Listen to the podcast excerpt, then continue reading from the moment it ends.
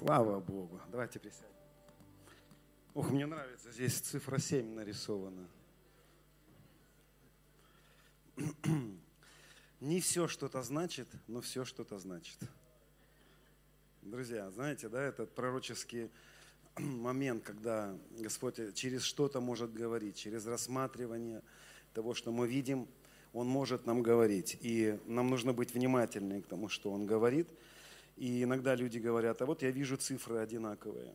А вот и есть такое, такое, такое понимание, все что-то значит, но не все что-то значит. Особенно в какой-то момент а, есть цифры пророческие, которые о чем-то говорят. Вот нас, допустим, поселили а, в гостинице на 12 этаже в седьмом номере. Это не просто так. Это что-то значит. Я сегодня хочу э, делиться с вами своим сердцем, и, может быть, некоторая будет несвязанность э, между, между мыслями, но я попробую как забивать гвозди, несколько гвоздей попробую забить, несколько утверждений, несколько каких-то пониманий. И я хочу попросить, друзья, чтобы мы э, пристегнулись и приготовились слушать. На самом деле есть люди, которые желают изменения в своей жизни, и они хотят, чтобы, знаете, просто как Емеля на печи, э, по щучьему велению, можно вот я приду на конференцию, на меня возложат руки, и все, ребята, вот и дальше как бы не надо мне ничего. Но я вам хочу сказать, что Вначале было Слово, и ни у кого из нас не будет изменений, если не будет Слова. Слово. Нам нужно Слово. Прежде чем появляется колос, прежде есть семя. Нам нужно семя. Однажды я услышал такую мысль о том, что церковь – это как женщина. И если мы желаем, чтобы церковь поменялась, то мы должны знать, что женщина меняется очень сильно, когда в нее попадает семя. Вы понимаете, о чем я говорю? она преображается. Я хочу плод в своей жизни, я хочу, чтобы у меня был плод. Если ты хочешь, чтобы у тебя был плод, и в твоем служении был плод, тебе нужно семя, тебе нужно слово. Не будет слова, не будет плода, не будет изменений. Поэтому очень важно слушать слово. Я знаю, кто давно уже уверовал, мы слышали с вами тысячи посланий уже, наверное, да? прочитали тысячи книг. Я не знаю, как вы, но я еще с 90-х, и я ну, много всего уже услышал. И у меня был момент, когда у меня был перебор. Я уже не мог слушать ничего. Но у меня произошло обновление какое-то время назад, потому что Господь мне сказал, если ты хочешь изменения, а я молился о изменениях, Он сказал, ну, тебе тогда нужно Слово, ты должен слышать Слово.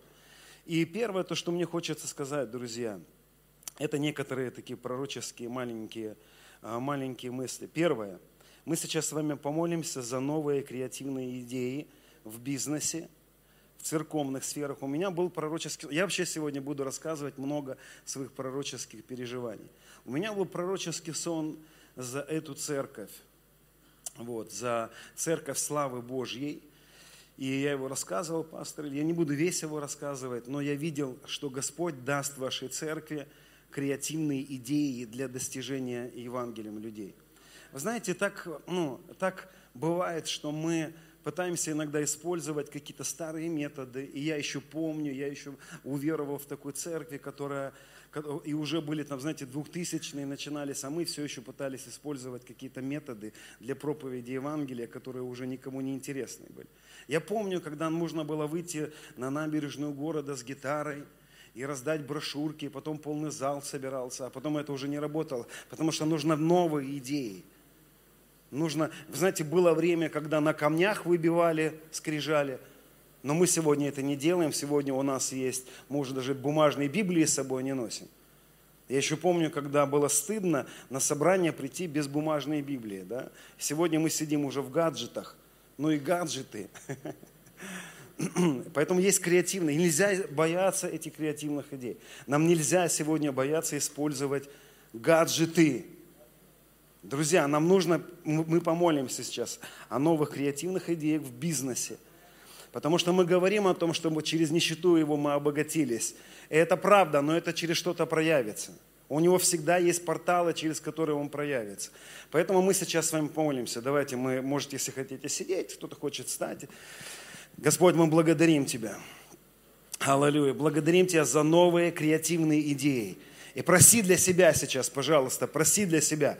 Отец, я прошу Тебя, чтобы Ты высвободил эти идеи, и высвободил эти понимания, как нам нужно достигать, высвободил креативные идеи в бизнесе, и чтобы открывались двери во имя Иисуса Христа. Мы принимаем это и верим, что Ты будешь совершать это в наше время.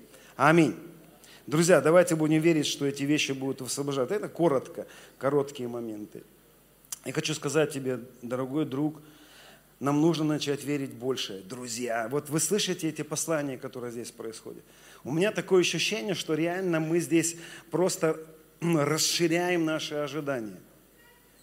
Если вы были здесь в предыдущий день или сегодня, такое ощущение, что нас растягивают здесь. Как будто бы растягивают твои ожидания, растягивают твои, твое понимание о себе. И это очень важно поверить в большее, начать мечтать о большем, друзья. Да нет вообще для него ничего невозможного. Но Авраам жил ну, вообще во время, когда не было если вы почитаете в, с первых книг Бытие, там была засуха в дни Авраама, а потом в дни Исаака она увеличилась засуха, а потом в дни его детей она еще увеличилась засуха. И вы знаете, мы, нам всегда кажется, что не время. Нам всегда кажется, что это не сейчас и не со мной. Нет, это сейчас и с тобой. Начни верить в большее, дорогой друг. Следующая коротенькая мысль. Нам поможет такое понимание, что вот этот сезон, в который мы заходим и который будет проявлена слава, нам нужно думать не одним годом, нам нужно думать десятилетием. Нам нужно думать десятилетием, как минимум. Есть проблема в церкви, мы все ждем Господа.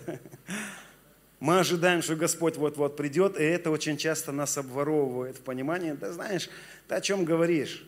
Вот завтра придет Господь, и я не хочу сказать, что завтра Он не придет. Но я однажды слышал, как Лестер Самрел говорил такую фразу. Если я буду знать, что завтра придет Господь, то сегодня я буду садить дерево. Примерно что-то такое. Мы вот так должны жить. Нам нужно понимать, что те процессы, в которые мы зайдем, те мечты, в которые мы начали озвучивать перед Господом, те предназначения, которые нам давались или будут даваться, это вопрос не одного года. Нужно дать время Господу. Если ты не дашь время, ты будешь разочарован. Нам нужно думать десятилетием, друзья. А, я сегодня буду рассказывать некоторые свои пророческие видения, некоторые посещения. Может быть, кто-то слышал о них уже, но я буду повторять это, наверное, еще не один десяток раз. И в одном из таких переживаний ко мне в комнату пришел Господь. И Он сказал мне о, финансовых, о финансовой славе. Он говорил мне, что Он высвободит большие деньги. И Он тогда сказал мне такую фразу. Он сказал мне, вы построите библейские школы вы построите дома, вы, вы отправите миссионеров. И он говорил мне о перспективе на много-много лет. Я в тот момент был немножечко, а, так скажем, ошарашен его посланием, потому что я не думал, что мы будем еще тут, знаете, десятилетия жить. Потому что я жил в тот момент в ожидании, что вот завтра должен Господь прийти. А он мне сказал о перспективе на многие годы. Я тогда очень сильно ну, изумился – потому что это противоречило моей концепции. Но нам нужно дать, и нам нужно ожидать в десятилетие.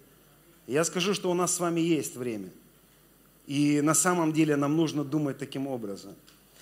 Также мысль коротенькая хочу сказать. Я слышал в духе, что есть среди нас здесь люди, которые желают иметь дары и желают иметь предназначение. И они молятся о том, чтобы здесь высвободились мантии, высвободились какие-то предназначения. Но Дух Святой мне сказал, здесь есть люди, которые не отождествляют себя с телом Христа. Знаете, есть, ну, есть такая глупость у многих из нас. Бывает, когда мы желаем, чтобы Бог дал нам какие-то дары, но мы, как вот пастор Илья в предыдущем служении говорил, мы как будто не отождествлены еще с церковью. И тогда задай вопрос, а для чего тебе эти дары? Может быть, для того, чтобы просто пропиариться. Но послушайте, Писание говорит о том, чтобы все мы возвращали в того, который есть глава Христос. Для созидания тела. Если ты желаешь, чтобы Господь высвобождал в твою жизнь сильные предназначения, то тебе нужно понять, что ты должен быть частью общины. Общины. И Дух Святой последние месяцы очень много говорил со мной о том, что сегодня есть много людей, которые не отождествлены с церковью. Они приходят в церковь, чтобы что-то получить. Друзья, если мы желаем видеть, как Бог будет использовать нас, нам нужно отождествиться с общиной. Нам нужно быть общинными людьми. У меня есть друг в Израиле, и она рассказывала, что в израильском народе вот есть, знаете, такие кошерные евреи, которые пытаются соблюдать кошер, носят вот эти все одежды красивые, еврейские вот традиции и все такое, закон пытаются соблюдать. И у них считается так, что если человек будет соблюдать даже весь закон, если даже получится у него соблюсти весь закон, но он не будет человеком общины, он не будет кошерным евреем. Он никогда не сможет быть кошерным, потому что он не человек общины, он не принадлежит к общине. И, друзья, сегодня индивидуализм – это серьезная проблема. Если ты хочешь видеть, как Бог будет использовать тебя, отождестви себя с церковью. Есть три вещи, в которых Иисус пребывал до своего выхождения в полномасштабное служение. Он пребывал в любви Бога, и мы сегодня много говорим о том, что нам нужно переживать любовь Бога. Нам нужно любить Бога, но нам еще больше нужно научиться принимать Его любовь. И сегодня много посланий об этом, потому что любовь исцеляет, восстанавливает, делает нас целостными. Иисус пребывал в премудрости, но это еще не все. Он пребывал в любви у человеков. Когда ты осознаешь себя во Христе, рассмотри с собой там еще кого-то. Ты там не один. И твое предназначение быть вообще не... И я знаю, я много лет верующий человек. Я много лет нахожусь в общине. И я много, десятков, сотен раз хотел бросить общину, хотел уйти из общины. Я много раз хотел бросить свое служение, потому что я знаю, как трудно быть порой в общине. Я знаю, как не просто быть в, в церкви. Легче просто прийти, посидеть и сбежать. Но ты не должен тогда рассчитывать на том, что тебе, тебе, в тебя высвободят серьезные такие мощные, весомые дары. Потому что это для созидания тела, общины, вы понимаете? Особенно пророческие дары, они для внутреннего устройства в первую очередь. А если ты не часть общины, зачем тебе давать пророческие дары? Для чего? Чтобы ты самосозерцался? Чтобы ты в гордость какую-то свою раздувал? Но подумайте, посмотрите эти вещи внутри себя, это очень важно. Поэтому, друзья, нам нужно понимать эти вещи и строить в себе это, созидать в себе это – я много раз хотел уйти из общины и быть самостоятельным, таким отдельным христианином, быть частью Вселенской Церкви. Такое обольщение приходило в мой, в мой разум. Но я не поддался этому. Аллилуйя. Поэтому я здесь. Вот. Но речь не обо мне. Да, речь не обо мне. И хорошо, это коротенькие такие гвоздики, которые я попытался забить, мысли, которые нужно подумать нам всем об этом. Но я хочу вот что сказать, друзья. У меня недавно был пророческий сон. Буквально это было недели три, наверное, назад. Может быть. Мы были в Санкт-Петербурге. Там был выезд у нас такой, ну, пасторский, служителя какие-то были. Вот. И ночью мне приснился сон, был очень большой сон. И я не буду его сейчас весь рассказывать. Вот. Но в этом пророческом сне я был частью, частью армии, армии Христа. И, знаете, пророческие сны, они иногда такие символичные. Там ты, ты как притчу видишь. Мы были частью, я был частью армии, но я был похож на 300 спартанцев. Кто смотрел этот фильм? Вот, там у меня вместо шарика был кубики, как, как в фильме. В общем, я не хотел выходить из этого сна очень долго. Вот. У меня был щит, у меня был меч. И и у нас была целая команда, армия. Я понимал во сне, что символику сна я прям во сне понимал. И с нами были ангелы, которые сопровождали нас. Они тоже были воины, но у них были луки. луки. И один из сюжетов, который я увидел в этом сне, я увидел, как мы взяли одну темную личность, положили ее на пол, и один ангел натянул тетиву и выстрелил три стрелы в него. И попали три стрелы в него и убили его. Во сне я не понял, о чем идет речь. Что это за личность и что это за три стрелы. Но слава Богу, что есть у нас церковь, есть община. И после Санкт-Петербурга мы были в Сочи. и братья с отчим, и я им рассказал об этом. И, вот, и там э, один из замечательных братьев сказал, слушай, так это про Авесолома. Авесолома убили стрелострелами. Помните? В Авесолома натянули три стрелы. И вдруг я вспомнил, что я летел в самолете. Перед тем, как я лег спать, я был в самолете, и всю, весь полет я читал историю про Авесолома по вдохновению от Духа. Дух Святой побудил меня изучать историю о Авесоломе. Давид, Авесолом, вот эта история. Сейчас вы поймете, к чему я это все веду. Я вспомнил, да, за, перед тем, как я лег спать, я читал эту историю. И мне заинтересовал вопрос, почему там было три стрелы. Я не буду более глубоко а, погружаться в эту тему, потому что это не моя тема сейчас, самое главное, куда я потом поведу. Но Друзья, есть совет Ахитофела. Кто если читал эту историю, вы знаете, что у Авесолома, сына Давида, как вчера говорили, вы знаете, большинство даже не читало никогда эту историю. Но если не читали, почитайте, друзья. Потому что ну, нет времени сейчас все читать. У Авесолома, сына Давида, был друг, был советник Ахитофел, который советовал Авесолому плохие вещи против его отца Давида. К чему я сейчас хочу сказать, друзья – я верю, что, что Дух Святой хочет сокрушить дух Авесолома в церкви. О чем я говорю? Друзья, послушайте. Если этот дух присутствует здесь, есть люди, в жизни которых здесь находящихся, есть эта проблема Авесолома. Авесолом был непочтителен к своему отцу. У него были причины для этого – у него были ситуации, в которых а, его отец Давид не проявил справедливость, когда изнасиловали его родную сестру, сестру Авесолома, и Давид ничего не сделал, он не наказал насильника. И Авесолом видел несправедливость от своего отца.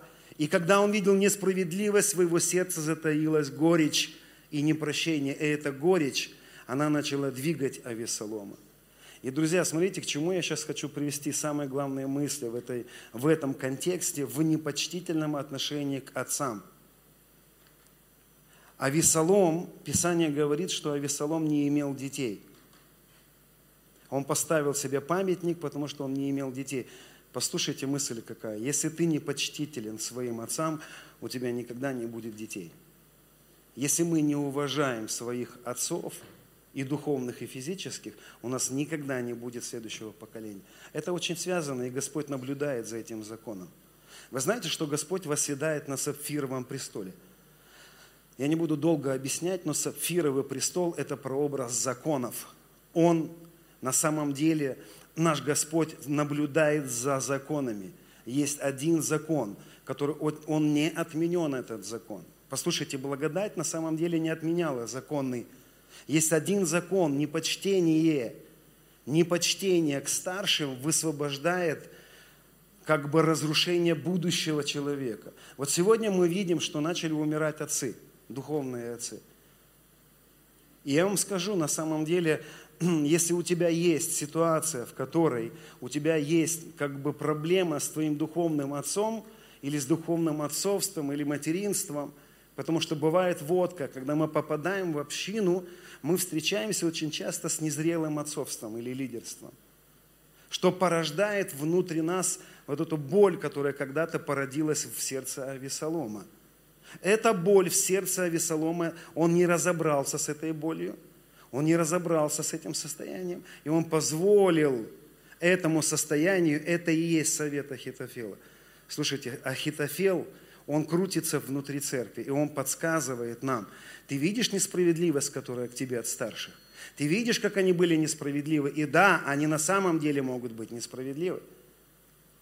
Но Ахитофел подсказывает высвободить не прощение к старшим, он подсказывает высвободить суды.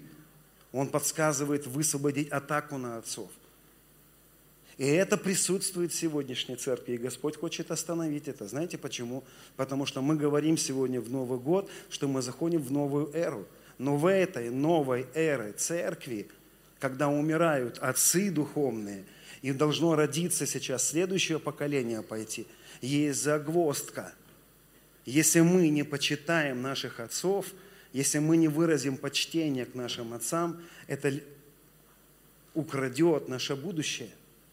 Вы понимаете, о чем я говорю? И Авесолом не имел будущего. И ты можешь сказать, ну слушай, ну мой пастор, ну мои духовные отцы, там старшие братья, они же были несправедливы по отношению ко мне. И ты можешь рассказать мне свои истории. А я тебе хочу сказать, что у Весолома был отец Давид. Он тоже переживал несправедливое отношение от отца. Похлеще, чем Авесолом еще. Только представьте себе, приходит пророк выбрать а, царя, а Давида даже не зовут.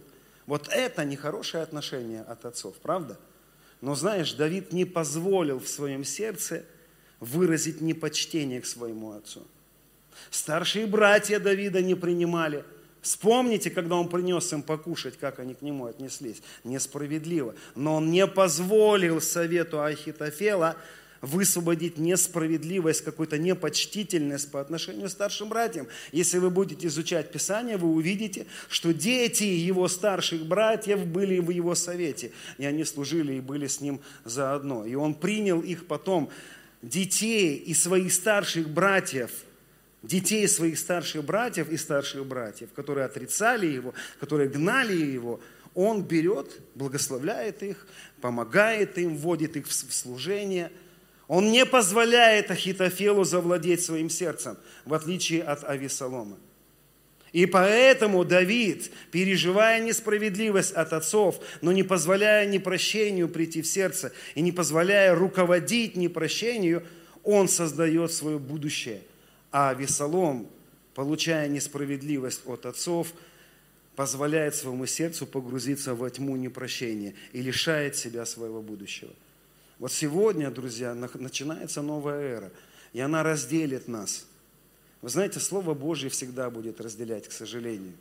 Это неприятно, но оно будет разделять. Оно будет разделять нас всех на две категории. Одни, которые вспомнят о том, как были несправедливы к ним их отцы, простят их и высвободят почтение к ним. А другие вспомнят и скажут, да пошли они все.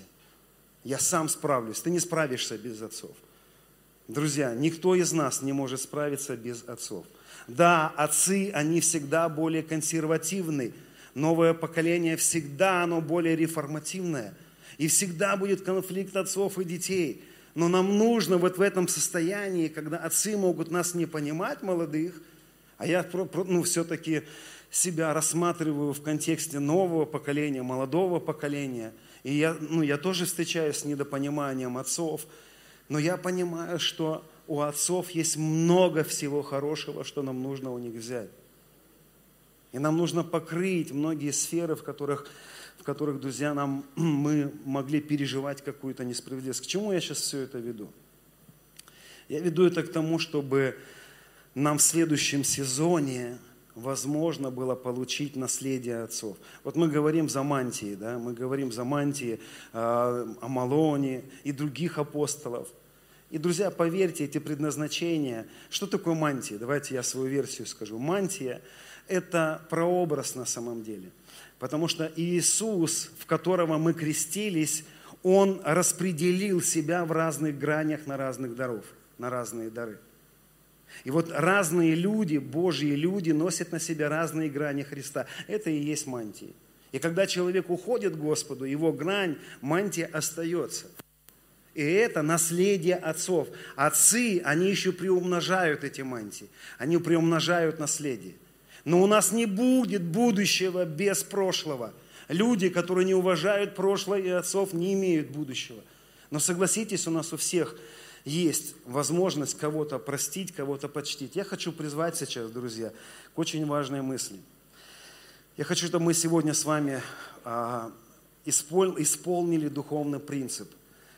Это не сейчас нужно будет сделать, это нужно будет сделать после собрания.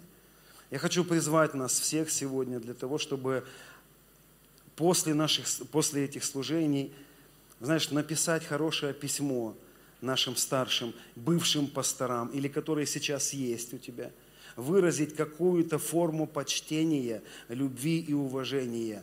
И в первую очередь разобраться со своим сердцем и простить. Друзья, если ты не простишь, твое сердце, непрощенное состояние поведет тебя в вот эту жизнь Авесолома, ты начнешь повторять его судьбу. Но тебе нужно простить отцов. Нам всем нужно простить. И знаете, еще больше того, признать, что мы как молодые на самом деле шкодили.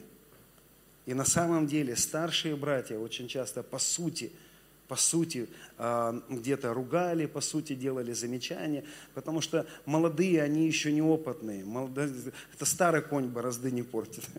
Молодой конь, он будет, он будет где-то вспыльчивый и так далее. И я не знаю, ну, вы понимаете, о чем я говорю, но это может быть даже не вопрос церкви даже. Это может быть даже вопрос наследия твоего физического, с твоим духовным, не духовным, а физической матерью, отцом или старшим братом. Наведите порядок со своими старшими. Друзья, нам нужно навести порядок со своими старшими. Иначе у нас не будет будущего. Эти ангелы натянули три стрелы поразить духа Весолома. Я призываю вас сейчас встать и поработать со своим сердцем. Это работа над сердцем сейчас будет. Помогите, пожалуйста, кто-то выйдите и дайте нам поток. Псалмист, пусть выйдет кто-то. Это некоторая работа, которую я прошу сейчас произвести в сердце. Загляни в свое сердце, пусть Дух Святой поможет тебе посмотреть туда. Если там есть неприязнь к старшим, если там есть какая-то форма горечи еще, и ты, ты, и ты будь честен сам собой, и перед Господом раскайся за это. И перед Господом признай отцов, благослови отцов – может быть, их уже нет здесь на земле, но они есть у Господа. И на самом деле у Бога все живые. И ты можешь перед Господом высвободить почтение, сказать, Отец, я как молодой, у нас были конфликты с отцами, матерями, духовными, физическими. И, а я на данный момент сожалею об этом. Я раскаиваюсь об этом. И Дух Святой – и мы видели, как предыдущие годы была эта разборка, были разборки. В каждой церкви, в каждом служении эти были разборки. И ты можешь сказать, меня не понимали как молодого, потому что они, предыдущие поколения, законсервировались, они уже не могли понять. Но, Отец, где-то дома, на кухнях мы осуждали, мы высвобождали суды какие-то от горечи, согрешали против них своими словами. И, и я, Отец, сожалею об этом. И я раскаиваюсь перед Тобой. Я знаю, что дьявол хотел прервать преемственность поколений. Я знаю, что он пытался сталкивать нас с лбами. И я перед Тобой раскаиваюсь, Отец. И что я допускал И я просто сейчас благословляю тех старших братьев, тех духовных отцов, которые вкладывались в меня. И каким-то из этих людей я даже обратиться уже не могу.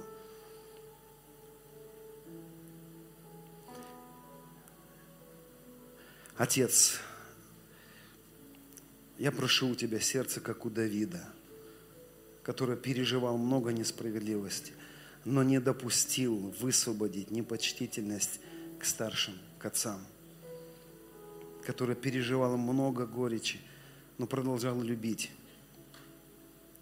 И мы перед Тобой, Отец, сегодня благодарим Тебя за тех людей, которые приводили нас к Тебе, которые наставляли нас, как могли, как знали.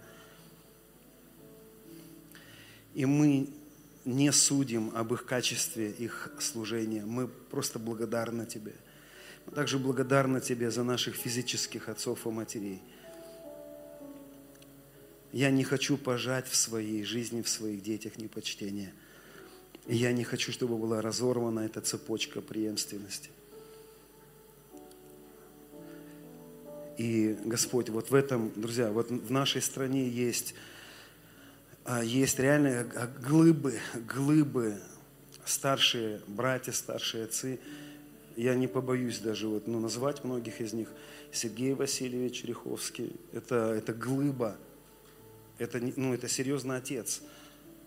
И я знаю, что много всяких, если вы посмотрите комментарии под его видео, там столько, столько всего против него. Оно ни в коем случае нельзя поднимать. Ни в коем случае. Это благословенные люди, это дары для церкви. И я просто сейчас одного из них назвал. Этих отцов много, друзья. И Ахитофел ведет церковь для того, чтобы, знаете, противостать против отцов. По справедливости, может быть. Но не давайте не допустим Ахитофелу.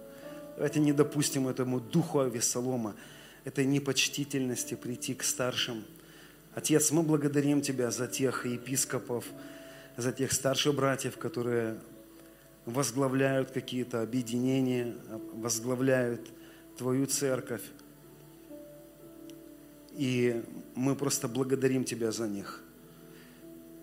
И где мы, как молодое поколение, могли в каких-то сферах выражать непочтение к ним, мы раскаиваемся перед Тобой. И, друзья, я хочу, знаете, что еще напоследок вот в этой теме призывать. Если у вас получится, если у вас есть такая еще возможность, напишите какое-то сообщение, напишите месседж – в котором выразите свою благодарность отцам. Выразите, позвоните своим физическим отцам, матерям, выразите благодарность. Если у вас есть возможность дар принести, высвободите дар тем людям, которые шли с вами, которые вели вас. Аминь. Давайте присядем, друзья.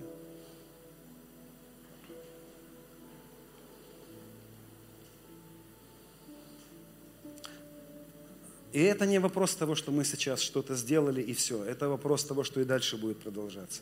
У нас всегда будет много возможностей, знаете, каких-то ситуаций, в которых дух Ахитофела опять попытается прорваться и высвободить какую-то непочтительность.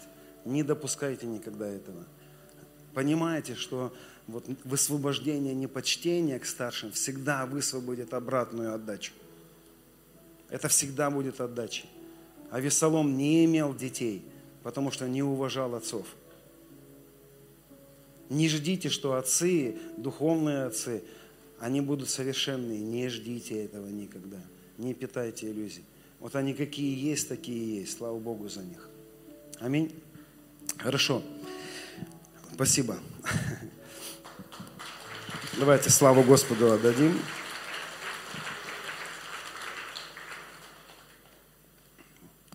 Я на самом деле верю, что что-то здесь происходит. Это духовные акты серьезные.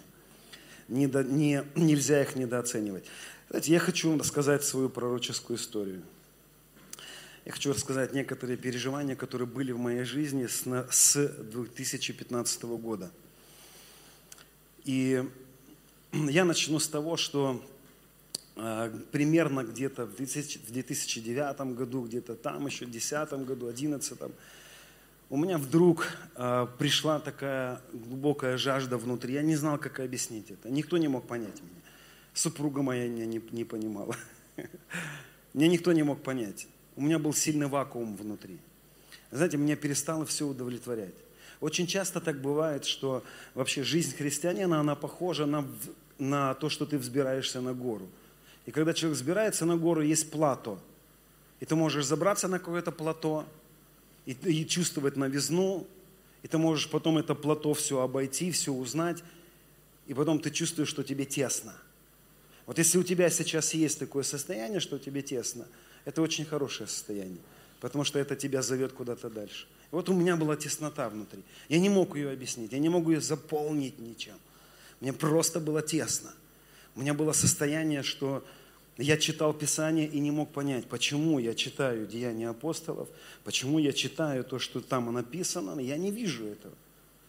И я понимаю, что мы, как русская церковь, столько пророчеств было о русской церкви, правда?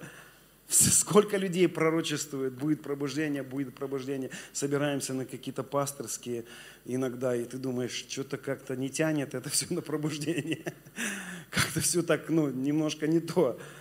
И кто знал, что последние десятилетия вся протестантская церковь в России уменьшилась на самом деле, по статистике. И у меня было вот такое состояние, что-то не так, что-то не так. И я начал молиться тогда. Я начал молиться, я начал искать. Я не понимал, о чем я молюсь, я не понимал, что я ищу. Вот просто было какое-то, что-то, что-то не то, все не так, все не то. И с 2013 года на 14 в ночь, на новогоднюю ночь, а, я увидел первый пророческий свой сон. И до этого момента я где-то очень, ну, где-то около двух лет уже был в молитве, я молился каждый день о пробуждении, я молился о каком-то особенном движении, сам того не понимая, что я ищу. И где-то в 2013 году вдруг я остыл к Новому году, я понял, что я больше не хочу, я не хочу больше служить, я не хочу ничего искать. У меня было такое разочарование очень сильно. И даже уже в своих поисках. И вдруг в ночь, на, новую, на новогоднюю ночь, я оказался в пророческом видении. Это было первое мое пророческое переживание. Я оказался на огромной широкой дороге.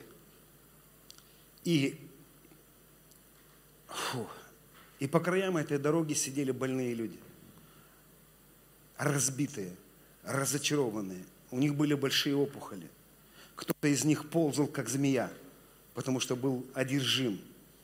Я видел людей, которые настолько были скрючены артритами, артрозами и болезнями, которым, которым никто не мог дать ответ на этой земле. Я шел и смотрел на этих людей, они сидели по этим обочинам, и я понимал, что врачи не могут дать им ответ. Им никто не может дать ответ – но вдруг в своем сердце я понимал, мы как церковь должны были дать им ответ. Мы тот самый институт на земле, который предназначен дать ответ. Но я чувствовал такую беспомощность. Я чувствовал в этом сне такую, но у меня не было силы, я не знал, что им дать. И я исполнился такой яростью во сне. Я поднял руки к небу и начал кричать, Бог, ты бросил нас. Но это было что-то на грани фола. Я никогда себе не позволял так общаться с Богом, потому что я вырос в такой церкви, где это было, так нельзя говорить с Богом. Но это был пророческий сон. Я кричал, где? Где то, что ты нам дал? Мы предназначены для этих людей. И вдруг в этом пророческом сне я переживаю Дух Святой так, что, поверьте, ни один из нас еще никогда это не переживал. Если бы у нас появился бы один человек, который так был исполнен Духом Святым, сегодня вся страна бы перевернулась. Я был настолько исполнен силой и Святым Духом, что вдруг я начал переживать, уже не я. Это был не я, это был Иисус. И я подходил к этим, к этим людям и выворачивал кости – когда я выворачивал артриты, руки вставали на свои места, кости вставали на свои места. Я подходил к людям, отрывал опухоли. Одержимые люди, которые ползали, как змеи, им достаточно было только посмотреть в мои глаза, и они визжали от ужаса, потому что они видели Христа вместо меня. И это продолжалось много и много часов. Я исцелял, поднимал, восстанавливал. Ну, понимаете, когда это во сне, это хорошо, но хочется таки на, его это все. И это продолжалось очень много времени, происходило и происходило. И вдруг я выхожу из этого переживания, два часа дня, я был в этом переживании несколько часов. И когда я открыл глаза, я понял, что все это было видение.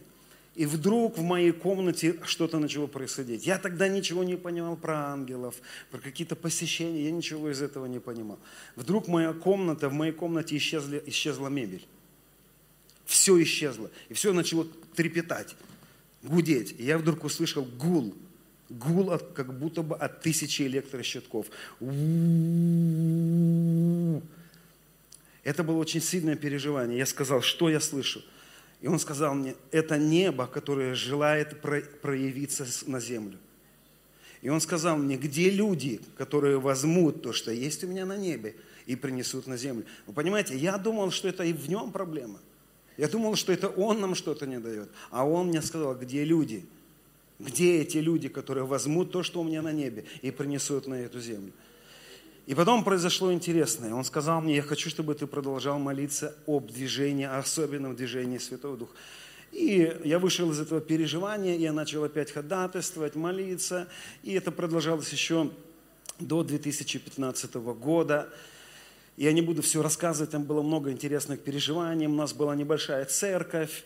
И дело даже не в церкви, дело не в том, что, чем мы занимались, дело в том, что происходило у меня внутри. И в 2015 году вдруг мы начали переживать на Роша Шана это было. Я тогда также не понимал, что Господь продолжает двигаться через праздники, друзья. Друзья, есть праздники Господни, которые Он продолжает соблюдать. И на Роша Шана у нас был пророческий сон, что что-то должно произойти в этот день. И вдруг в 2015 году мы начали переживать посещение ангелов. посещение ангелов, и начали происходить посещения Господа. Я начал переживать посещение Иисуса. И некоторые из этих вещей я вам расскажу. А, начал высвобождаться ангел, который, я не знаю, как этого ангела зовут. Этот ангел был как, как вихрь. Это был такой небольшой вихрь, который закручивался, который приходил, соединялся с моим духом, вытаскивал мой дух, и мы начали посещать вместе с ним будущее. И я начал перемещаться в будущее. И я начал видеть то пробуждение, которое мы будем переживать с вами здесь, в этой стране. Много-много-много раз я оказывался в будущем. Что я там видел? Я видел стадионы, забитые людьми. Я видел там, как ангелы физически, видимым образом сходили на эти стадионы. Мы видели там, я видел там, как органы будут раздаваться. Я видел, как они приносили конечности – я видел, как слитки золота приносились видимым образом. И невероятная слава приходила на этих собраниях. Я проводил на этих собраниях в будущем много-много часов. И когда я возвращался в себя, я не мог понять, как это произойдет, друзья. Я не мог понять, что должно произойти с нами, чтобы это все произошло. Что нам нужно сделать еще? Как нам нужно попрыгать перед Ним? Как нам нужно станцевать перед Ним? Сколько нам нужно еще высвободить молитвы? Что не хватает? Я даже сейчас рассказывать не хочу подробно то, что я видел, потому что многие пророческие люди видели это, озвучивали это. я видел, знаете, я хочу вам рассказать самую главную мысль, которую я там заметил. Я не видел там особенных людей. Я видел пробуждение тела. Я видел, как тело Христа ожило и приобрело силу. Я видел обычных людей, которые были исполняемы Духом Святым которые выносили, высвобождали царство. Я видел, как пустые больницы были. Пустые больницы, в больницах не было никого. Потому что люди были исполнены так Духом Святым, это были проявленные сыновья. И много было разных переживаний еще тогда. Я начал задавать вопрос, Господь, а как это произойдет? А что нам нужно, чтобы это произошло? И с 2016 года а Господь Иисус начал посещать меня и начал рассказывать путь, как это произойдет. И кто знаком с моим служением, вы знаете, что я говорю всегда о кресте, о Христе распятом. И это, это началось с того, что однажды ночью ко мне пришел Билл Джонсон, а потом за ним пришел Крис Валлатон, и они что-то говорили мне. Но я не слышал, что они говорили. Как будто бы мои уши были закрыты, как будто между нами была стеклянная стена. И они что-то говорили мне, и говорили, и убеждали меня в чем-то. И я уже разгневался во сне, потому что я не слышал, что они мне говорят. Я сказал, Господь, что они мне говорят? О чем они говорят? И вдруг я слышу такие слова, это мои рабы. И я в этот момент понял, что это очень почитаемые люди перед Господом. И он сказал мне, они проповедуют крест о кресте Христовом. И ты должен знать, что Евангелие распятого Христа – это единственное, единственный путь для проявления той славы, которую ты видел. И в этот момент я погрузился в библейскую школу, прямо во время пророческого переживания. Я погрузился в библейскую школу, в которой десятки часов подряд, знаете, в духе там по-другому время течет.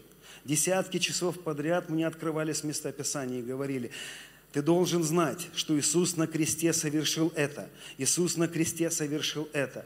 И Он сказал мне, что приближается время, эра апостолов. И проповедь апостолов будет о кресте. Они будут говорить о Христе распятом. И тогда Дух Святой будет сопровождать их знамениями и чудесами. Я чуть попозже расскажу еще о своей встрече с апостолом Павлом. Это очень интересный момент, я верю, что это очень сильно будет получающий момент. И с этого момента а Господь высвободил ангела, ангел премудрости. И я расскажу, как его звали, зовут. Это ангел Хазар. Он был весь из золота. И он был, и он есть весь из золота небесного Иерусалима. Золото прозрачное, как стекло. И этот ангел начал приходить ко мне, и он брал меня и уводил меня на Голгофу. Он водил меня в место, где был распят Иисус. И Он говорил мне, есть единственная причина для проявленной славы. Это Христос распятый. И он начал убеждать меня на протяжении многих месяцев, показывая мне пророческие сны и видения, в которых он убеждал, что сегодняшняя церковь не видит славы, потому что она перестала проповедовать Евангелие. Я был удивлен. Друзья, а в, в одном из таких пророческих переживаний я оказался на Голгофе. Я оказался перед крестом распятым. Это бы настолько меня потрясло. И может кто-то выйти, пожалуйста, где? Настя зовут, да? Нет, э, да, Настя, Настя, выйди, пожалуйста, поиграем. И в одном из таких переживаний я вдруг оказался перед Христом, перед крестом. И ноги его висели так невысоко, знаете, не как в фильмах показывают, так высоко задраны. Я вдруг оказался перед человеком, которого я даже не узнал сначала. Ноги его висели перед моими глазами. По бокам были два распятых человека. Я даже не понял, что это был Иисус сначала. Он был очень простой, невзрачный. На нем не было никаких мышц. Лицо его было очень обычное. И я не распознал в нем Христа. Это был обычный мужик. Знаете, дядька обычный, обычный. Если бы сегодня Иисус появился в том обличии, в котором он был на земле, мы бы не поняли, что это Иисус. Ни один фильм не показал его. Знаете, это везде такое голливудское, голливудский Иисус. Мужик, обычный мужик. Обычные затертые руки. И висел этот мужик передо мной. Чуть потише можно сделать. И я задал вопрос, кто это? И вдруг я услышал, как громо, громогласно читается 53 глава Исаии. И в нем не было ни вида, ни величия. И вдруг я начал понимать, это Он, это Иисус. И неожиданно Он вдруг начал очень сильно мучиться на кресте. Он начал настолько сильно извиваться. И невозможно было смотреть, друзья. Я не смог рассматривать это даже минуты. Я минуту не мог на это смотреть, потому что я начал сходить с ума от увиденного. Ноги его были а, пробиты гвоздем. И когда он висел на руках, руки также были пробиты гвоздем.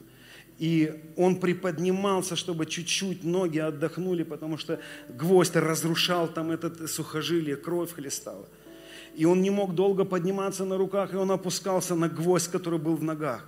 И секунды, и он опять вверх поднимался, и потом вниз опускался, вверх, вниз. И я видел, что он не мог прикоснуться своей спиной к кресту, потому что крест был вырубленный, знаете, не как здесь такое красивое дерево. Крест был вырубленный из древесины, как будто таким очень грубо топором, и в нем были такие, как занозы – и когда он прикасался спиной, он не мог прикоснуться, потому что вся спина была разрушена. Там не было живого места. И он не плакал, он не орал, он кряхтел.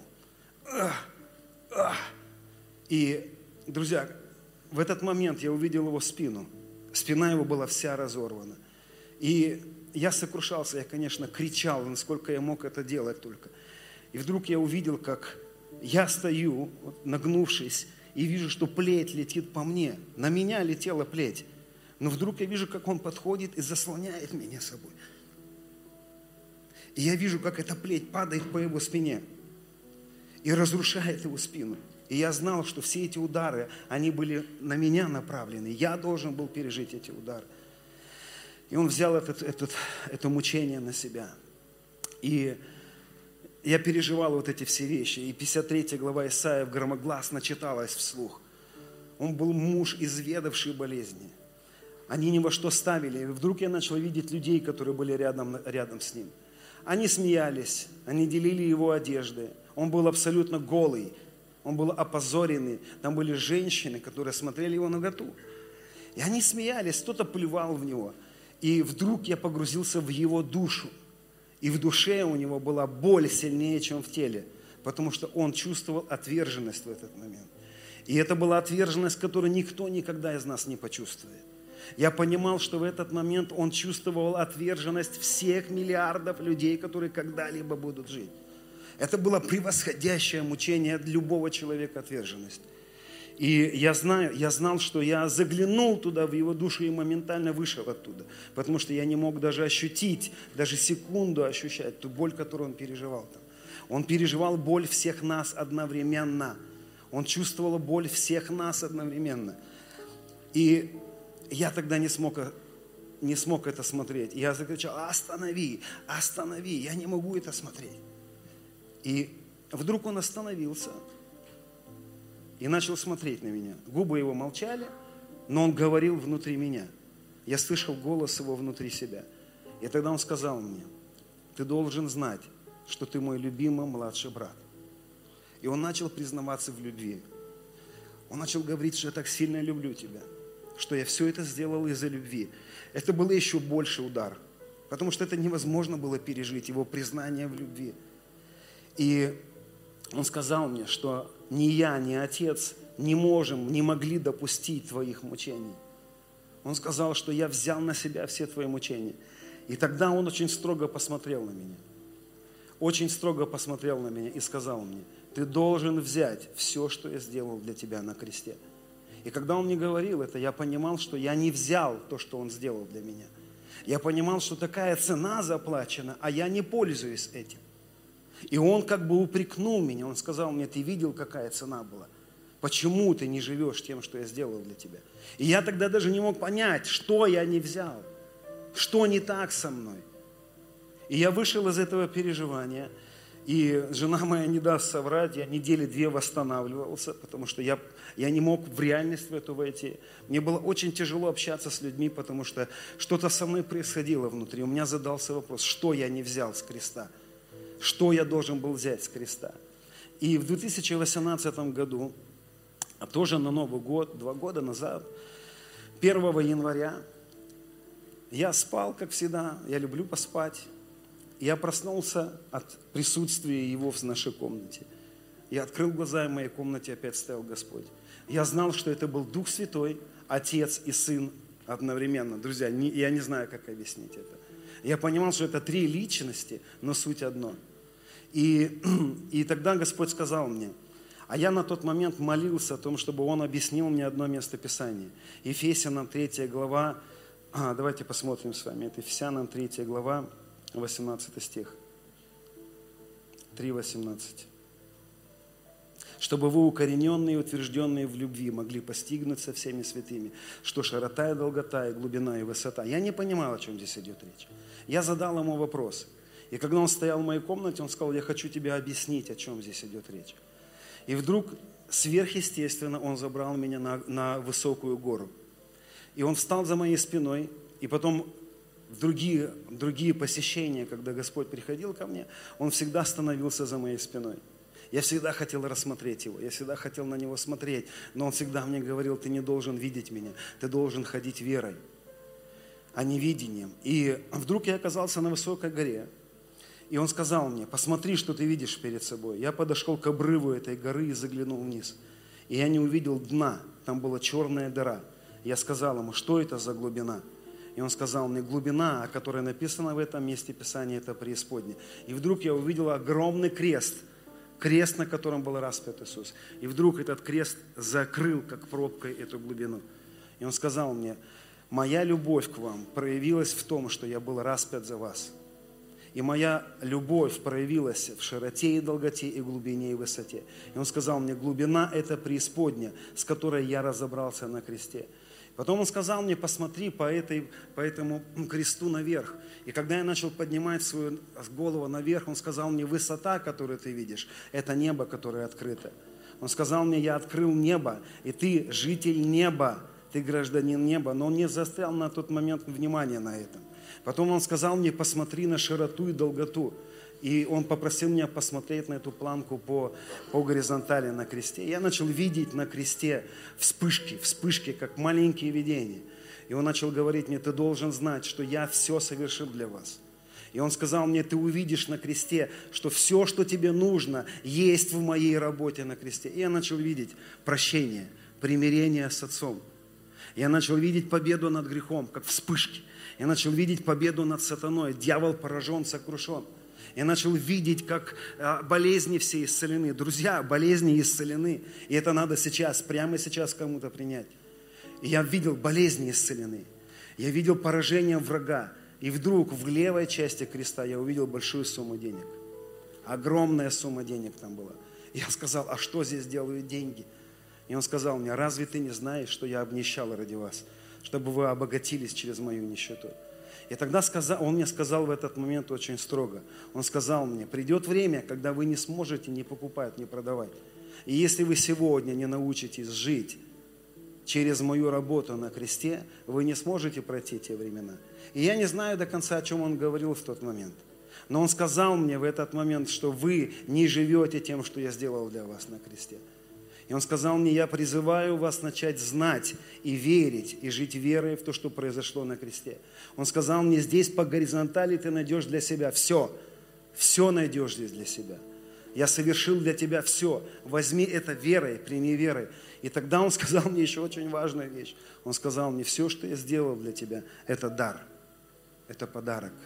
Прими подарок моей любви. Вот что он сказал мне. Он сказал мне, нет никакой цены за это. Это подарок, это дар.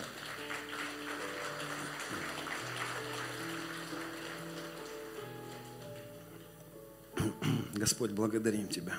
Просто закрой свои глаза сейчас. Папа, благодарим Тебя за подарок. Благодарим Тебя за дар. Иисус, Твой крест – все для меня. Ты все совершил. И я принимаю сейчас с Твоего креста подарок Твоей любви, исцеление. Я принимаю исцеление и благодарю Тебя за дар. Знаете, многие из нас, многим из нас трудно принять исцеление, потому что мы, нам нужно научиться принимать дары. Дар – это подарок. Это подарок, это дар.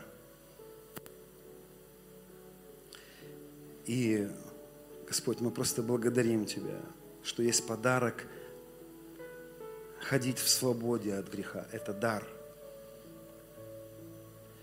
я увидел, как на кресте произошло совлечение греха. Когда он был распят, из нас вырвали жало греха. Рабство греха. Друзья, вырвали жало греха. Просто увидь сейчас, у тебя нет греха. Ты был распят со Христом. И потом прошло какое-то время, я начал погружаться еще и еще и еще. И этот ангел начал приходить еще не, неоднократно, и он садил меня, открывал Библию и говорил, ты должен знать, в этом месте Писания написано вот так. Иисус совершил. И он открывал мне много-много мест Писания. И он сказал мне, все Писание говорит о нем. Все Писание говорит о Христе.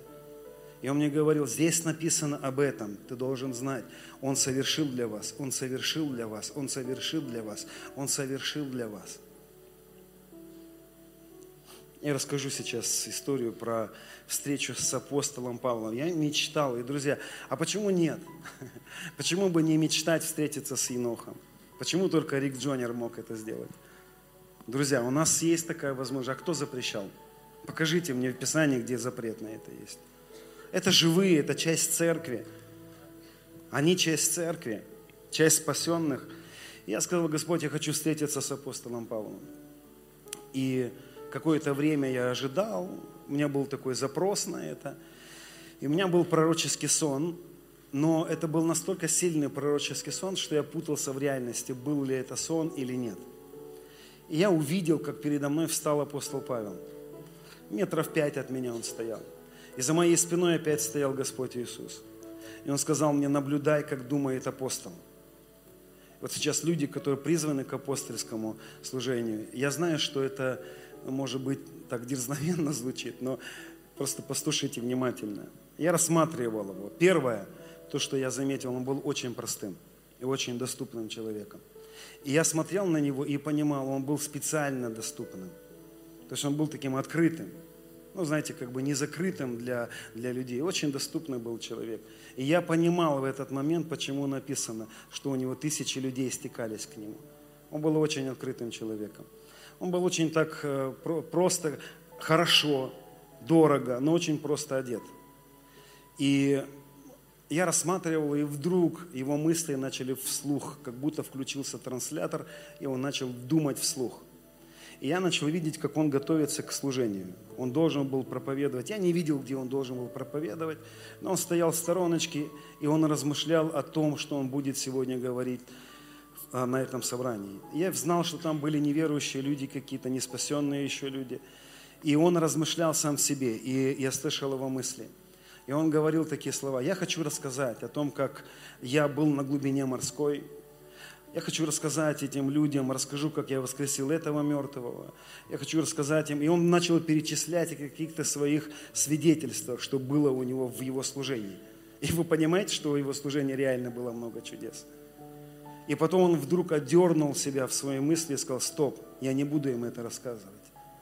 И в, и в этот самый момент Господь сказал за моей спиной, поэтому Он не описал своих свидетельств. Послушай, почему, что Он говорит. И Он вдруг сказал такие слова, я знаю, если я сейчас начну им рассказывать о том, что я совершил, их взгляд будет переведен на меня. И он сам в себе говорил, и тогда я стану их ответом. И вдруг я услышал, как прозвучало местописание, мы не себя проповедуем, а Христа распятого – и он говорил внутри себя, я буду говорить о Христе, о том, что произошло на кресте. И вы знаете, для него был определенный труд. Он ему, ему хотелось рассказать о том, что с ним происходило. Вы помните, что даже о посещении третьего неба он говорит о себе, как в третьем лице. Знаю человека. Он очень скромен был в этих вещах. И он начал говорить, я знаю закон Духа. И вдруг я услышал 8 глава Римлянам 2 стих – закон Духа жизни освободил тебя от закона греха и смерти. Вы должны знать, что в оригинале написано, в синодальном написано так, что закон Духа освободил меня от закона греха и смерти. Но в оригинале написано, что закон Духа жизни освободил тебя. Тебя. Он говорил там про нас. И он вдруг процитировал вот это место Писания. Но оно было не так, как у нас записано. Он сказал, я знаю закон Духа. И вдруг я увидел рядом с ним Дух Святой. я не знаю, как объяснить это.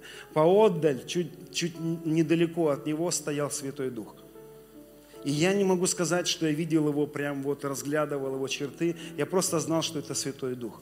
И Дух Святой стоял как вкопанный. И Павел говорил сам себе, я знаю закон Святого Духа. Если я буду говорить о себе, то люди скажут, Павел наш ответ. И мне придется на них возлагать руки, и придется отдавать им, и быть их ответом. Но если я переведу взгляд на крест и скажу, на кресте совершилось, Дух Святой как свидетель событий, это все он в разуме прокручивал, Дух Святой как свидетель событий будет свидетельствовать моей проповеди. И вдруг я услышал местописание, где в Евреях написано, что Дух Святой как свидетель истины – и он начал говорить внутри себя, я знаю, как работает Дух Святой. Дух Святой реагирует на проповедь о кресте. И вдруг я увидел, как Павел вышел и начал говорить с дерзновением. Он сказал, я хочу рассказать вам, что произошло на кресте. И он начал свидетельствовать им. На кресте произошло, на кресте произошло. И вдруг Дух Святой взорвался огнем он как загорелся, как пламя из него вылетело. И Дух Святой сказал в этот момент, я свидетель, я свидетель. И Дух Святой начал свидетельствовать проповеди апостола Павла. И начали вырастать руки, чудеса, знамения. И Дух Святой начал открывать сердца людей. И люди начали падать ниц и кричать, Иисус, Ты мой Господь. Потому что Дух Святой свидетельствовал проповеди апостола. Я стоял и наблюдал за ним. И за моей спиной стоял Господь, и Он сказал мне, приближается время апостолов. Вы увидите в вашей стране апостолов. И отличительной чертой апостолов будет их проповедь о Христе распятом. Проповедь о Христе распятом – это то, что говорил апостол Павел. Павел говорил так, я не хочу ничего знать, кроме Христа распятого.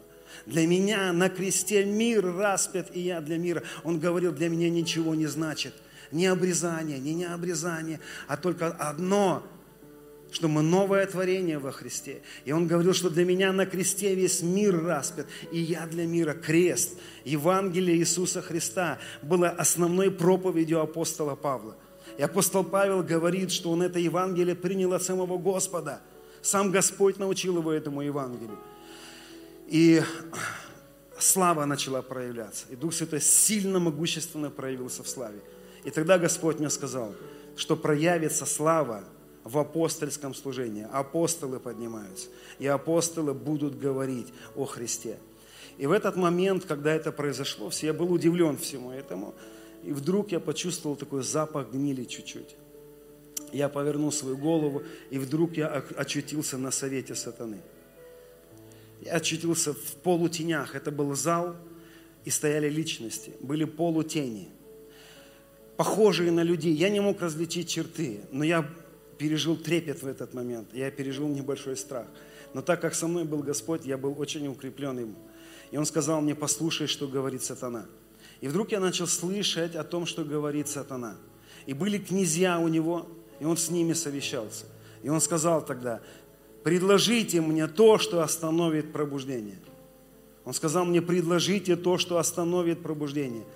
И тогда они начали предлагать разные вещи. Одни говорили, нам нужно убить апостолов, нам нужно убить пророков, потому что два дара в теле Христа, которые получают тайны. Помните, тайны сокрытые от веков, но открытые апостолам и пророкам. Два дара получают эту тайну и приносят ее трем другим дарам, которые распространяют ее в теле. И они говорили, нам нужно устранить из тела, из церкви два дара апостолов и пророков. И они планировали уничтожить это служение в теле Христа. И сатана сказал, это все хорошо, но я предлагаю вот что. И тогда он сказал такие слова, мы обманем церковь, как обманули Еву. Я был удивлен, потому что я вспомнил в этот момент место Писания, когда Павел говорит о том, что боюсь, чтобы как ум Евы так и ваш ум не отклонился от простоты во Христе. И вдруг я услышал, как Господь мне сказал, они планируют изменить Евангелие. Они планируют привести антихристов. Я был удивлен, и вдруг сатана говорит, мы изменим Евангелие. Их стратегия была изменить Евангелие. И он сказал, если мы изменим Евангелие, Дух Святой не будет свидетельствовать проповеди такой, такой проповеди, потому что Дух Святой свидетель истины. Если мы не проповедуем истину, Дух Святой не будет свидетельствовать. И они планировали изменить истину. Один из них предлагал такие слова. Он сказал, давайте мы внесем в Евангелие цену. Мы будем говорить, чтобы они получили то, что Иисус сделал на кресте. Нужно сначала заплатить цену. Вы слышали подобные вещи? И сегодня в церкви это есть. Когда мы, нам говорят, нам вешают ценник на то, что он совершил. Тебе нужно сначала потопать, тебе нужно сначала похлопать, тебе нужно сначала станцевать, тебе нужно сначала что-то сделать. Но это не Евангелие. Потому что настоящее Евангелие говорит так, даром получили и даром отдавайте. Евангелие – это дар. И послушайте, друзья, мы приближаемся к этой проповеди. Я всего лишь видел эти переживания. И тогда Господь мне сказал, они планируют принести антихриста в церковь. И дальше то, что он сказал, мне не понравилось. Он сказал мне, и ты антихрист на меня. Он сказал, ты тоже антихрист. Я сказал, почему я антихрист? Он сказал, ты тоже изменяешь Евангелие. Ты тоже проповедуешь неправильное Евангелие. И он сказал мне, любой человек, который искажает Евангелие, который искажает мою работу на кресте – суть антихрист. Он противоречит моей миссии на кресте. И знаете, это было с такой любовью сказано, что я не был сокрушен, я не был разрушен его словами. Это было, он всегда, когда у меня происходили с ним встречи, и он неоднократно обличал меня в этих встречах, это всегда было с такой любовью. Я всегда сокрушался от того, что он говорил мне, но это всегда была такая перспектива.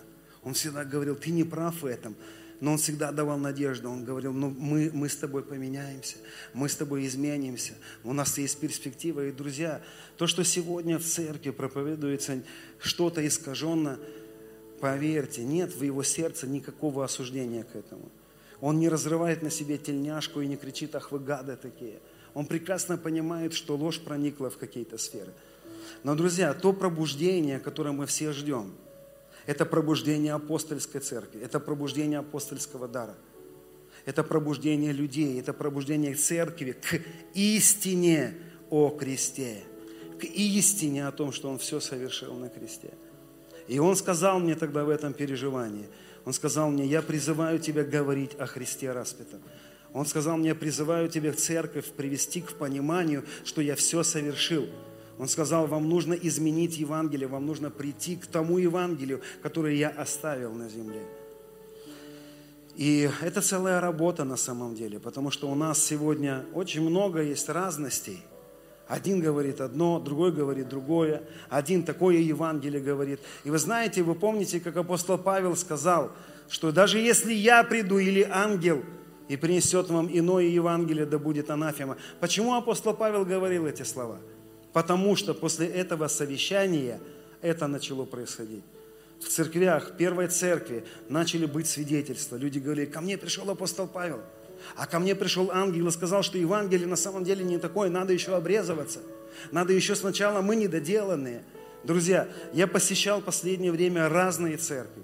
Я, если анализирую то, что я видел, я вам хочу сказать, 99% людей в церквях сегодня живут в ложных мышлениях. Большинство из нас сегодня не понимают, что мы были распяты со Христом. Большинство из нас сегодня не понимают, что Он одним приношением навсегда сделал совершенными освящаемыми. Мы находимся сегодня в процессе, мы недостойные. Понимаете, мы еще... А как Христос будет проявлен через нас, если мы недостойные? Если в наше Евангелие вложили мысль, что нам нужно достичь. Понимаете, нас вывели из-за завесы. Нас привели в состояние, что мы еще недоделанные. Нам еще нужно достичь это. И это процесс. Этот процесс запустили в церковь. И у большинства людей сегодня в церкви даже дерзновения нет молиться за больных. У большинства из людей сегодня нет дерзновения даже переживать Бога, созерцать Его внутри. Я не говорю уже там о более глобальных вещах, потому что мы недостойны. Но Евангелие говорит о том, что мы были распяты с Ним – Евангелие говорит, что мы воскресли вместе с Ним. Евангелие говорит, что мы были, когда мы умирали, произошло совлечение греховного тела. Евангелие говорит, что ты святой, и ты праведник. И праведный, праведник дотворит правду. Тебе нужно узнать, что ты праведник. Тебе нужно узнать, что ты святой. Если ты до сих пор считаешь себя грешником, как ты себя почитаешь, то и будет у тебя. Мы сегодня переживаем много свидетельств от того, что люди погружаются в эту истину. Они принимают этот подарок от Господа и говорят, я умер с Ним и воскрес вместе с Ним. И я исцелен. Христос внутри меня. Друзья, поверьте, в ближайшее время мы увидим проявленных сыновей. Кто эти люди будут? Это люди, которые примут истину о завершенной работе Христа. Когда Он висел на кресте, Он сказал, завершил. Синодальный перевод говорит «совершилось», но на самом деле там написано «совершил», «завершил», привел все к совершенству. Посмотрите внимательно, поизучайте. Я все завершил. Я все сделал. Осталась наша работа принять это верой. Осталась наша работа принять верой, что я вместе с Ним уже богат. И послушайте, это слава, финансовая слава, она проявится очень сильно. Да, у кого-то через бизнес, у кого-то через разные идеи, у кого-то сверхъестественно будут финансы появляться. Мы прямо сейчас помолимся за сверхъестественные финансы. Друзья, но у нас очень много свидетельств, когда деньги появлялись вот просто так. Но я не говорю о том, что не нужно работать, потому что работа, бизнес – это сфера, через которую также проявляется его победа на кресте. Он обнищал, чтобы мы обогатились. И Он во многих случаях использует бизнес для того, чтобы проявить эту славу победы Христа. Аминь. Я много раз рассказывал про ну, маленькое свидетельство. Буквально в Санкт-Петербурге мы были. Нас встречает один брат и говорит, у меня есть свидетельство для вас. Мы едем с ним в машине с аэропорта. Он говорит, у меня есть небольшое свидетельство для вас вы пророчествовали последний раз и говорили о том, что финансы придут, что финансовый прорыв придет в мою жизнь. И вы знаете, он говорит, ничего не произошло. Я еду и думаю, вот это свидетельство, странное свидетельство. И он говорит, я ждал, ждал, ждал, ждал, ждал, ждал, и ничего не произошло. И потом он рассказывает, я устроился на работу, и его вызвали, э, вызвали по работе, и он приехал на одну парковку, его окружили братки, братки. Оказалось, его вызвали на разборку. Ну, другой человек с его работы совершил преступление. Люди наняли братков, а этот попал случайно. И он говорит, окружили меня братки, забрали ключи от машины, от рабочей машины. Вызвали за грудки, типа, ну, давай деньги и все такое. Он говорит, это не я, и начал рассказывать. И он говорит, я, я вдруг им начал Евангелие проповедовать браткам. В этот момент, когда с него трясут деньги, он говорит, я им начал говорить Евангелие о благодати. Он им начал говорить, вы знаете, что Иисус любит вас. Иисус умер за вас. И эти два братка вдруг ошарашенные стоят и говорят, ну-ка пойдем в кафешечку. Они его берут в кафешечку, уводят, садят и говорят, расскажи нам подробно. И вдруг оказывается, что это два отступника, два человека, которые были когда-то в церкви, отступили от Господа. И они говорят, расскажи нам еще раз о таком Иисусе. И он им говорит, я им рассказываю, рассказываю. Они ему говорят, а машина у тебя чья? Он говорит, машина рабочая. 500 тысяч достают ему, ложат на, кладут и говорят, иди покупай себе машину. Круто. Но это еще не все, у него был долг больше миллиона рублей. Приезжает домой, открывает, приходит смс ваш долг погашен. Как? Заходит в онлайн-банк, а там поступление. Кто-то положил больше миллиона рублей. Бульк, и долги закрылись. И он говорит, это было, это сто процентов работа Христа. Но я не говорю, что не нужно работать. Друзья, нам нужно иногда работать. Но Он обнищал ради нас, чтобы мы через Его нищету обогатились. И нам, друзья, нужно верить, что через наши физические сферы проявится эта слава. И также сверхъестественно. У меня было, были переживания с ангелом финансов. Друзья, есть ангелы, которые высвобождены принести это обеспечение неба, сверхъестественные финансы, закрыть сверхъестественные долги – и знаете, есть моменты, когда мы не можем поработать, чтобы решить свои проблемы. Там нужно сверхъестественное. И слава Богу, что наш Господь сверхъестественный. Я не буду рассказывать еще много-много-много всяких переживаний, связанных с крестом. И эти переживания продолжаются. И Господь меня продолжает убеждать. И вчера я рассказывал, что несколько дней назад Господь мне говорил о том, что у нас продолжает лежать покрывало на наших умах. Друзья, вопрос не в нем. Небо гудит от напряжения. Небо желает излиться на землю. Он ищет людей, которые возьмут то, что на небе, и принесут на землю. Кто эти люди? Это мы. Это мы, которые начинаем верить о том, что Он на кресте все совершил. Его крест является единственной причиной славы. Он обнищал ради нас. Он взял, Он был немощен ради нас, чтобы мы исцелились через Его немощь. Друзья, Он сокрушил врага. Он разрушил врага. Помните, что сделал Иисус Навин? Пять царей, которых Он раздавил головы их, которые спрятались в пещере, их вытащили из пещеры. Вам не напоминает это Евангелие? Пещера, пять царей, закатили камень, потом камень откатили, вытащили пять царей, повесили на дереве. Вам не напоминает это Евангелие? Враг побежден уже. Враг уже побежден, друзья. И нам нужно понимать, что все мы уже во Христе. И самый маленький во Христе превыше всякого начальства и власти. Самый маленький во Христе принадлежит, ему принадлежит все сокровище Христа. Ему принадлежит все сердце любящего Господа. Я хочу вам сказать, друзья, еще напоследок – что во многих моих переживаниях, встречах с Господом, всегда мои встречи начинались с одного, с признания в любви. Он всегда говорил мне, ты мой любимчик, ты мой любимчик. И он всегда говорил мне, я все для тебя сделал только потому, что я люблю тебя. Я не знаю, как у вас, как ваша жизнь. Моя жизнь от его любви настолько преображалась, что я теперь не могу жить не для него. Понимаете, я раньше жил другими мотивами, меня мотивировали, ты должен жить ради Него. Потом, и разные мотивы были. Сегодня все эти мотивы убежали. Я хочу жить для Него. И в какой-то момент я начал понимать, что даже смерть – это приобретение. Я начал понимать, что апостол Павел что-то понимал. Он говорил, я хочу даже разрешиться и быть с ним, потому что это несравненно больше, потому что он жизнь, он есть жизнь. И ради него, друзья – стоит жить. И ради Него стоит жить. Ради Него. Поверьте, если бы у вас произошли бы встречи с Ним, вы бы поняли, что здесь на земле нет ничего. Все меркнет по сравнению с Ним. И те люди, которые цепляются сегодня за эту жизнь, за эти сокровища, за эту землю, ребята, вы будете так разочарованы, когда вы увидите Его. Потому что здесь на земле не за что жить, не для чего жить. Когда у меня происходили с ним встречи, моя супруга не даст соврать. Я не мог прийти в себя от осознания, я не хочу больше ничего здесь. Я терялся в мыслях, мне даже дети становились мои ненужные. Потому что меркло все по сравнению с ним.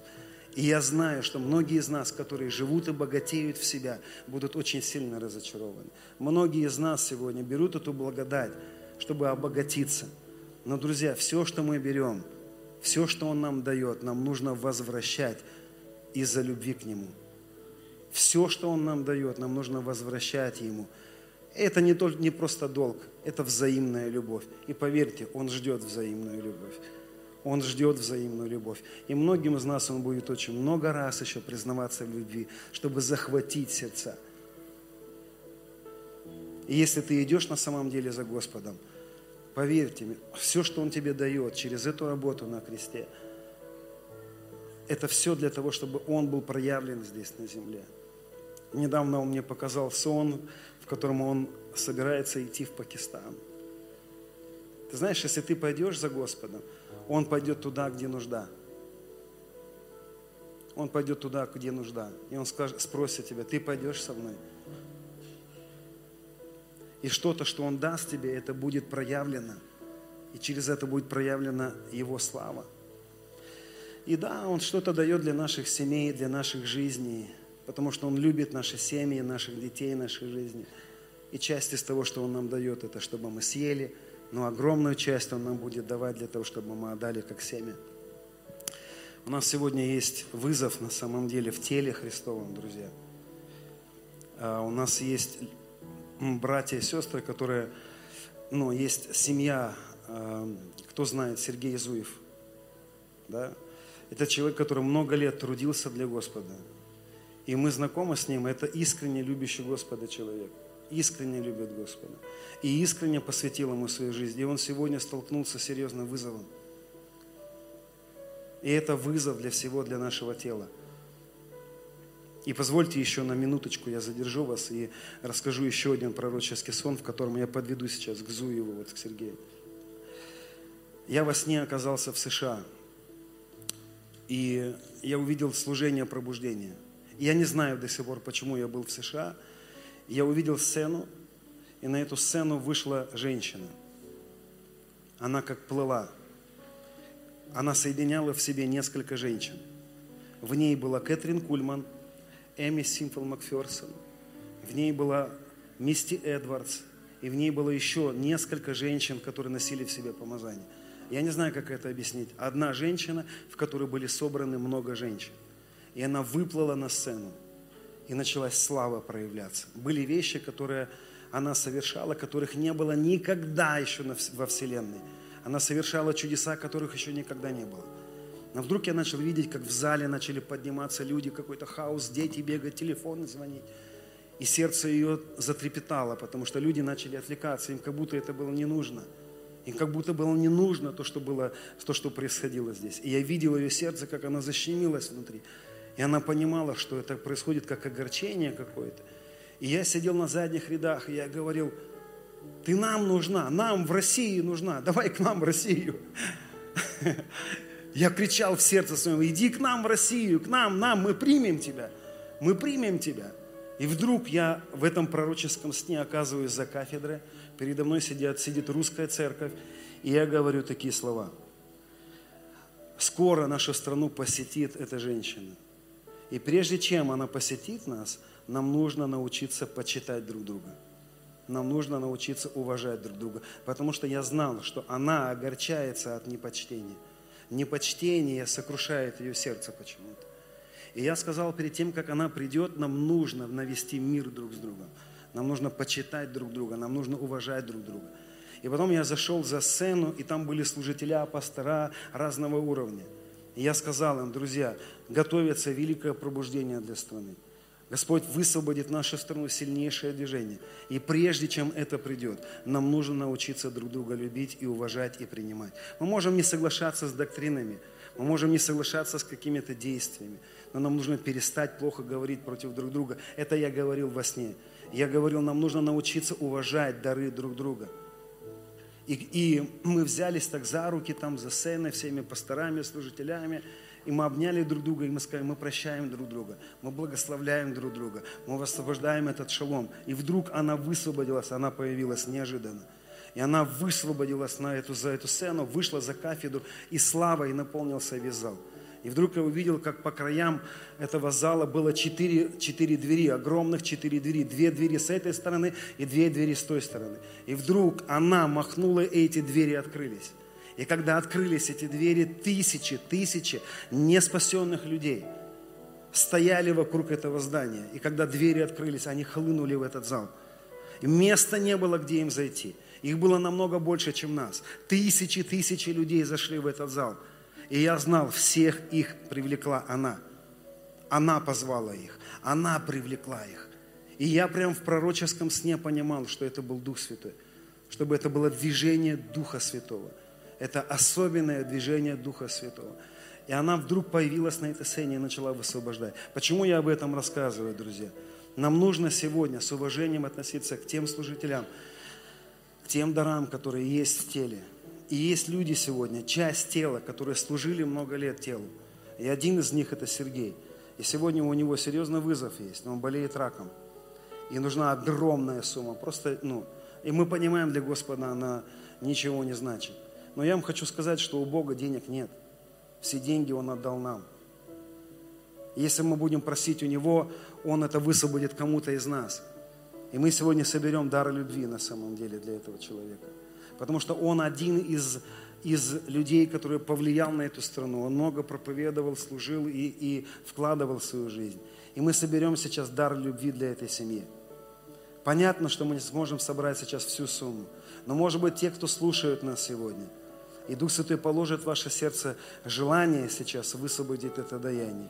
И, может быть, это произойдет с вами чуть позже – и вы можете написать, вы можете, под видео будет, будут реквизиты, будут, будет возможность а, связаться и высвободить эту, эту сумму целевое, целевое пожертвование для этой семьи, друзья.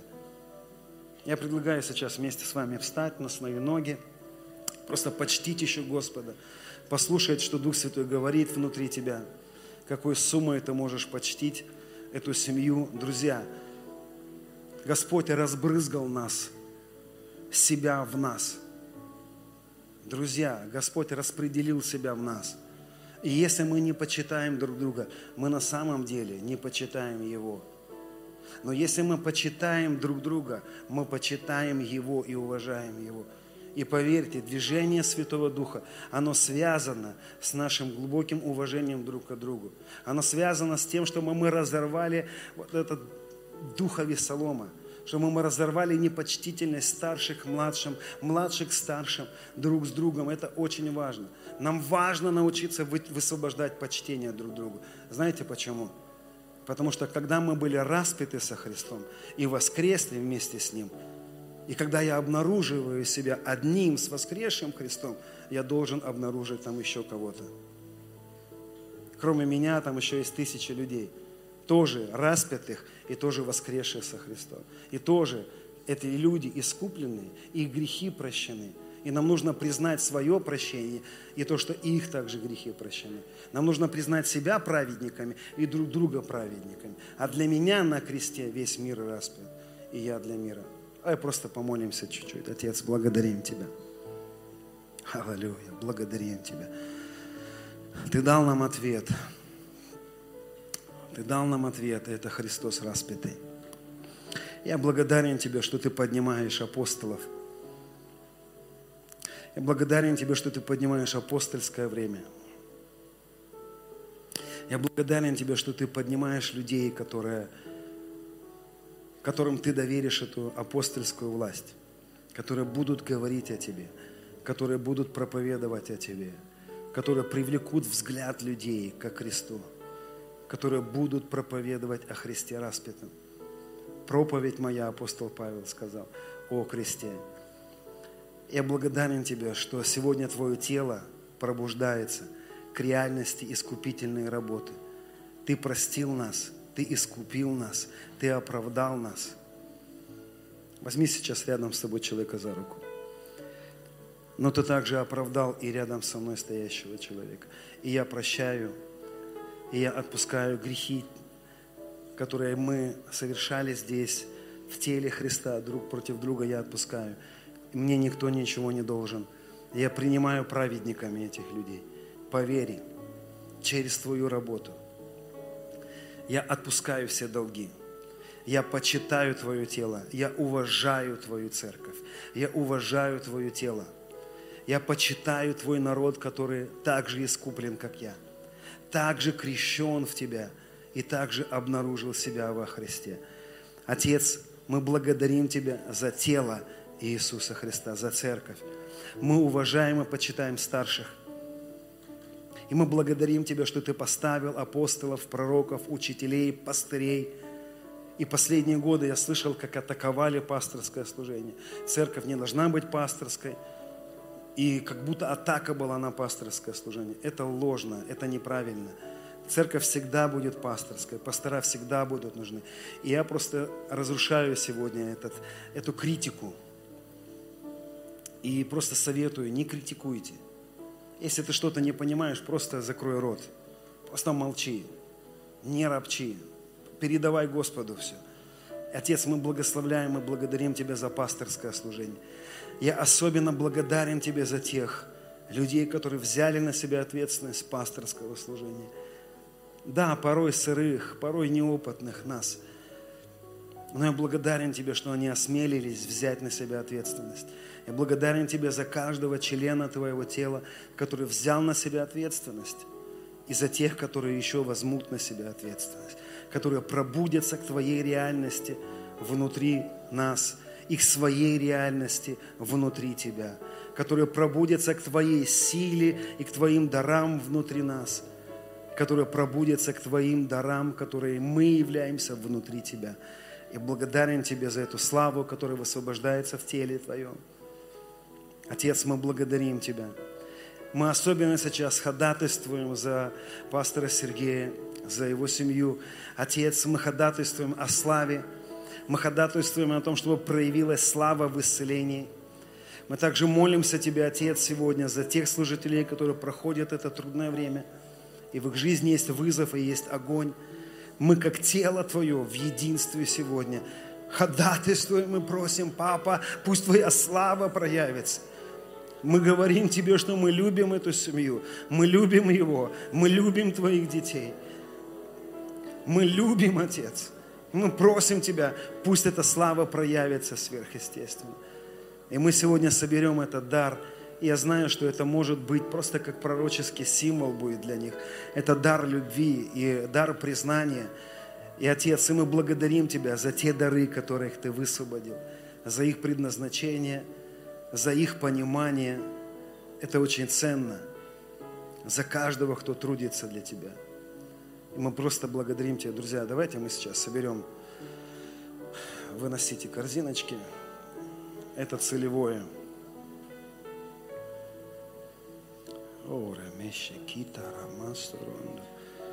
Господь, мы благодарим Тебя, что Ты любишь каждого из нас – ты любишь. Я тебе сейчас хочу сказать, дорогой брат, дорогая сестра, те же самые слова, которые мне сказал Иисус. Ты мой любимый младший брат. Ты моя любимая сестра. Ты мой любимый сын. Ты моя любимая дочь. Ты моя любимая дочь. Я не обвиняю тебя. Я не пришел судить тебя, сын. Я пришел взять на себя суды. Я пришел пробудить тебя. Я пришел пробудить тебя к своей реальности, к реальности своей любви. Ты мой любимый младший брат. Ты мой любимый сын. Никто не заберет тебя из моей руки. Дочь, никто не похитит тебя из моей руки. Дочь, я никому не отдам тебя. Я всегда буду заботиться о тебе. Сын, я призываю тебя быть таким же любящим, как я. Господь говорит, дочь, я призываю тебя проявить любовь. Я призываю тебя быть любящей, прощающей, такой же жертвенной, как я. У нас такой жертвенный Отец. У нас такой жертвенный Иисус. У нас такой посвященный Дух Святой – и мы носим Его натуру, и мы носим Его характер, и мы носим Его грань. Ты такой же любящий, ты такой же добрый. Я говорю по вере в том, что есть у нас во Христе. Ты любящий, ты добрый, ты хороший, ты посвященный, ты целостный, ты исцеленный, ты восстановленный. Жизнь в тебе, жизнь в тебе. О, папочка, спасибо. Я сейчас слышу слово знание, что есть семья, которая как бы трещит по швам. Есть что-то в семье, где практически уже мысли к разводу пришли. И отец говорит тебе, я не надломаю, я не буду доламывать, я восстанавливаю. И отец высвобождает восстановление. Восстановление. И тебе будут сниться пророческие сны, подтверждающие это. Есть помазание для восстановления. И я слышу, как Дух Святой говорит, хороший борщ поможет тебе. Вкусные блинчики помогут тебе. Любовь поможет тебе. Друзья, давайте будем жить в реальности Христа внутри нас. Давайте будем жить в Его реальности любви к нам и Его реальности любви через нас. В Его посвященности нам, нашей посвященности через Него – это все наша жизнь во Христе. И Он все совершил, и Он уже нам дал. И мы будем видеть очень много славы, друзья. Очень много славы. Потому что наше упование и наше основание Христос распятый. Он все совершил. Аминь. Пастор, передаю тебе.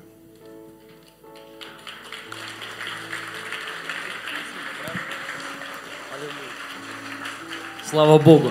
Все, дорогие, спасибо тебе огромное. Класс, слава Богу. У нас именинники есть, мы хотим поздравить. Это вот один Александр, это пастор, наш пастор в городе Сочи. Любим тебя и поздравляем. И Светлана, пожалуйста, выйдите, Светлана. Ну, сейчас мы уже так вместе, чтобы. Да, Светлана. Можно цветы для Светланы. Это вот мы начали слушать.